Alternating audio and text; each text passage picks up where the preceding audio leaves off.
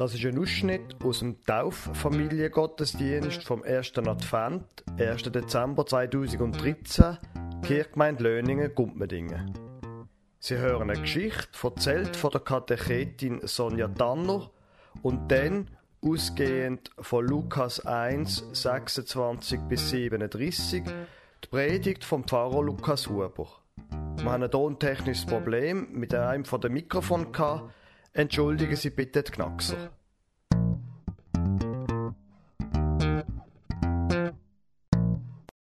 Der Kimbo wohnt in Afrika und sitzt da mit seinem Großvater vor einem Lagerfeuer.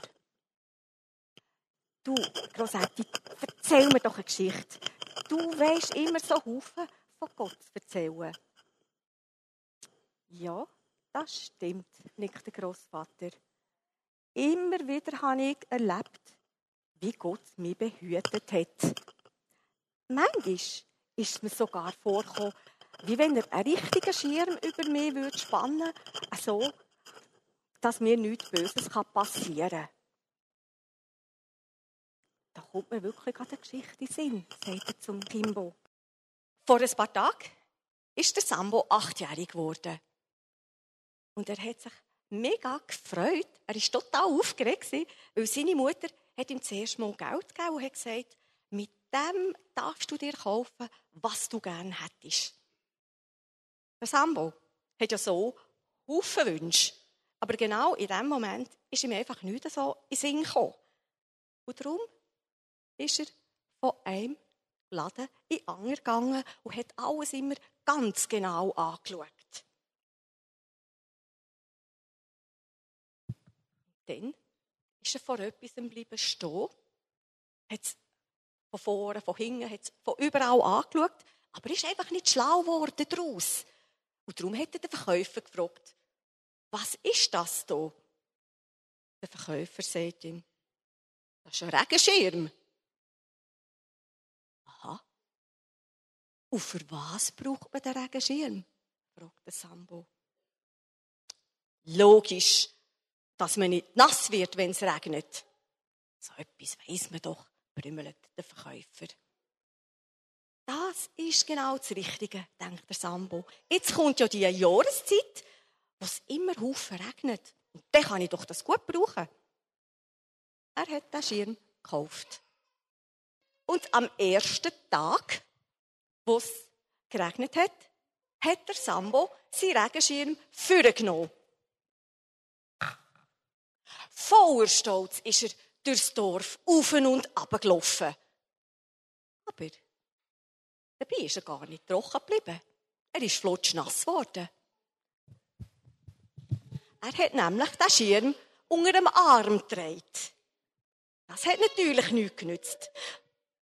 Nach einer Weile hat er es ausprobiert und hat den Schirm einmal quer drauf da. Aber auch das hat nicht so gut funktioniert. Er hat sich geärgert, ist richtig verrückt worden und hat gedacht, so einen doofen Schirm. Und ohne dass es merkt, wo er da so sich geärgert hat, kommt er an ein Hebel und schwupp, der Schirm ist aufgegangen. Der Sambo hat jetzt gestaunet.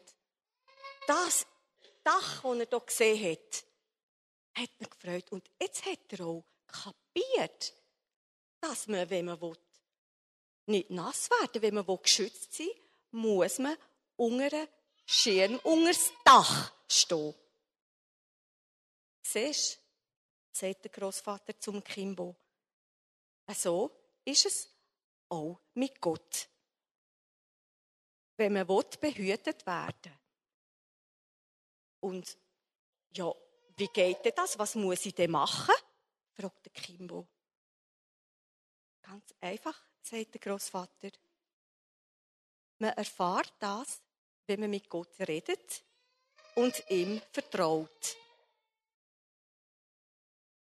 Liebe Gemeinde, mit dem, was ich nachher gerade vorlese, als eine Art Predigtext, mit dem habe ich mich ein bisschen beschäftigt im Zusammenhang mit dem Kirchgemeindeblatt.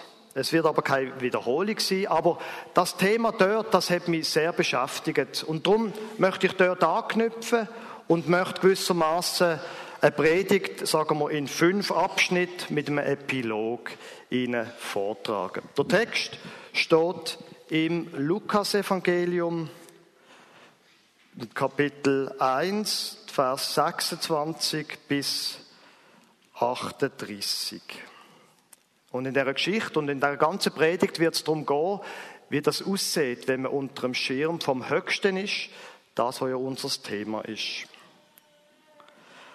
Als Elisabeth im sechsten Monat schwanger war, sandte Gott den Engel Gabriel nach Nazareth in eine Stadt in Galiläa zu einem Mädchen, das noch Jungfrau war.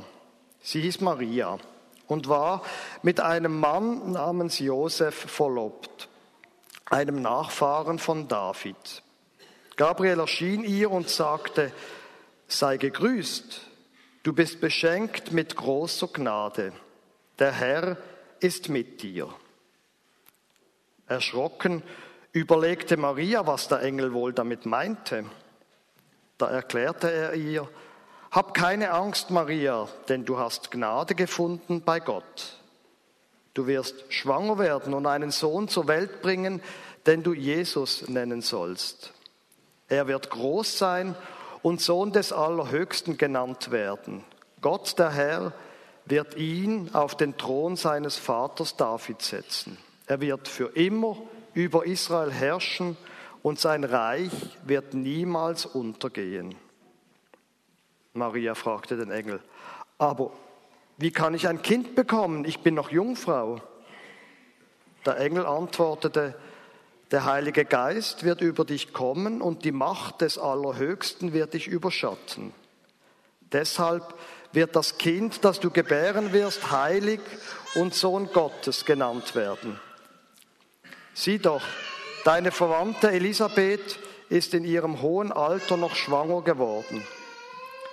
Die Leute haben immer gesagt, sie sei unfruchtbar und nun ist sie bereit, bereits im sechsten Monat. Denn bei Gott ist nichts unmöglich. Maria antwortete, ich bin die Dienerin des Herrn und beuge mich seinem Willen. Möge alles, was du gesagt hast, wahr werden und mir geschehen. Darauf verließ der Engel sie. Die erste Szene fängt schon gerade mal gut an. Schwanger werden ohne Mann. Ich meine, wer soll so etwas glauben? Wer soll das glauben, wenn ein Mädchen kommt und sagt, ich bin schwanger, und das sieht man ja, aber ich bin nicht schuld dran. Da ist kein Mann im Spiel. Wer soll so etwas glauben? Jetzt kann man in so einer Situation sich überlegen, was soll ich machen? An der Stelle von der Maria. Wenn so ein Engel kommt und eine Erscheinung hat und man kann sagen, nein, das will ich nicht. Und dann verstampfeln und ummotzen. Man kann schmollen. Aber all das nützt nichts. Wir wissen das auch aus anderen Zusammenhängen. Maria macht etwas anderes. Ich bin die Dienerin des Herrn und beuge mich seinem Willen. Möge alles, was du gesagt hast, wahr werden und mir geschehen. Maria quasi ergibt sich in ihr Schicksal, in das, was Gott ihr zudenkt hat. Sie begibt sich gewissermaßen unter den Schirm von Gott und hofft, dass der Schirm sie möge beschützen. Und was passiert? Ihre Verlobte hebt zu ihr und ihre Familie auch. Und sie lassen sie nicht im Stich. Auch wenn ganz sicher über die ganze Familie durchschlüsselt worden ist. Sie heben zu ihr. Und sie lassen sie nicht im Stich. Und sogar dann, wo sie flüchten müssen, weil der Sohn schon von Anfang an verfolgt wird aus Bethlehem, wenn sie nach Ägypten gehen, der Josef, ihre Verlobte, unterdessen Mann, kommt mit und trägt ihr gemeinsames Schicksal. Denn kehren sie nach Nazareth zurück. Die zweite Szene aus dem Leben von der Maria. Ihren Ältesten, Jesus, der ist unterdessen zwölf Jahre alt geworden. Das erste Mal darf er mit, wenn Maria mit Josef nach Jerusalem geht, ans größte Fest, ans Passafest, wo man daran denkt, dass Gott die Menschen, das Volk Israel aus der Sklaverei in Ägypten befreit hat. Das erste Mal darf wenigstens der Älteste mit. Die Jüngeren, die müssen noch die Harm bleiben. Die sind noch zu jung. Aber er wenigstens darf mitgehen. Jesus. Und das macht er auch. Sie gehen an, gehen feiern. Und es ist ein, ein tolles Fest, wo sie haben in Jerusalem mit dem Ältesten zusammen. Und wo sie dann auf dem Heimweg sind, dort sind ganz viele Leute, sind ganz viele Leute dort, wo sie auf dem Heimweg sind, denken Maria und Josef, ja, ja, Jesus wird irgendwann bei seinen Fußballerkollegen hinten, weiter hinten sein. Und dann, zu oben, am ersten Reisetag, merken sie, er ist nie. Er ist nicht da. Was machen? Sie gehen halt den ganzen Tag, am nächsten Tag wieder zurück nach Jerusalem und sie suchen Jesus in Jerusalem. Und Jerusalem ist eine große Stadt. Das ist völlig sinnlos, wie eine, eine Nadel im Heuhaufen, ihn zu suchen. Aber tatsächlich, sie finden ihn. Er ist im Tempel und redet dort mit den Pfarrern und, und Professoren, könnte man sagen. Er redet dort und führt theologische Gespräche. Ein ganz spezieller Bub irgendwie. Und Maria geht an und sagt dann, sag mal, Bub, geht's eigentlich noch? Die Vater und ich, wir haben uns Sorgen gemacht. Du kannst doch nicht einfach zurückbleiben, wenn wir wieder heimgehen. Was sollen deine jüngeren Geschwister? Die? Und Jesus sagt, aber was habt ihr denn? Ihr habt doch gewusst, wo mein daheim ist, wo ich muss sein, im Haus von meinem Vater im Tempel. Ein sehr spezieller Moment im Leben von der Maria. Ich verstand ihn nicht. Was ist da eigentlich los? Dritte Szene. Sie ist unterdessen Witwe. Der Josef ist gestorben, wie das halt bei vielen Familien der Fall ist. Maria heiratet nicht nochmal. Aber sie geht gern an Hochzeiten. Und sie sind eingeladen an eine ganz spezielle Hochzeit, eine riesige Hochzeit, ein paar Kilometer weg von Nazareth, wo sie wohnen. Jesus ist unterdessen 30 Jahre alt geworden. Er hat so, so Freunde um sich geschart. Und es gibt Leute, die sagen, das seien keine, Jünger, seien keine Freunde, das seien Jünger. Er sieht schon wie ein, Rabbi, wie ein Wanderprediger und schart seine Leute. Sie kommt gar nicht raus, was er macht. Auf jeden Fall ist die Hochzeit. Und es passiert etwas Grauenhaftes an dieser Hochzeit. Der Wein geht aus. Und sie denkt, aber Moment, wenn ich doch so einen speziellen Sohn habe, der könnte doch da irgendetwas machen. Und sie geht zu einem Mann und sagt, du, Sohn, der Wein ist ausgegangen. Aber er putzt sie nur ab und sagt, was geht das dir an, was ich mache? Nicht gerade freundlich für einen Sohn, auch wenn er noch so speziell ist. Aber tatsächlich, er macht dann etwas. Und am Schluss hat die Gesellschaft genug Wein, mehr als genug Wein. Gott sorgt für die Brutleute und für die Gesellschaft. Wer unter dem Schirm des Höchsten sitzt und unter dem Schatten des Allmächtigen bleibt, spricht zum Herrn, meine Zuversicht und meine Burg, mein Gott, auf den ich hoffe. Die vierte Szene. Sie versteht ihren Sohn immer weniger. Er zieht wirklich durchs Land jetzt. Und er redet zu den Leuten und es kommen Tausende von Leuten, weil er von Gott redet und davon, dass Gott Menschen lieb hat. Dass eine neue Zeit werde anbrechen und dass Gott wieder wird König sein in Israel. Und sie weiß schon, wie heikel das ist. Schließlich gibt es ja nur einen König, einen Kaiser und das sitzt in Rom. Auf jeden Fall, wo es dann wieder einmal so weit ist, dass sie sich wirklich Sorgen macht, weil unterdessen redet er so lang und so viel, dass sie nicht einmal mehr zum Essen kommen. Sie nimmt also die Geschwister von Jesus mit und, und geht dort an, wo er ist und äh, sagt bei den Leuten, die um ihn herumstehen, ich würde gerne mit meinem Sohn reden, könnt ihr ihn mal rasch holen? Aber da sagt nur, meine Mutter und meine Geschwister sind da. Wisst ihr, wer meine Mutter und meine Geschwister sind? All die Leute, die auf Gott hören. Das sind meine Mutter und meine Geschwister. Und er geht nicht raus zu ihr. Wer unter dem Schirm vom Höchsten sitzt, der kriegt nicht alle Wünsche erfüllt. Der muss manchmal sehen, es gibt auch Größeres als seine Wünsche. Die fünfte Szene. Vielleicht ist der Advent nicht der optimale Zeitpunkt für die Szene, aber sie gehört jetzt einfach mal zu dieser Geschichte. Jesus wird immer berühmter und er wird für die herrschende Klasse immer gefährlicher.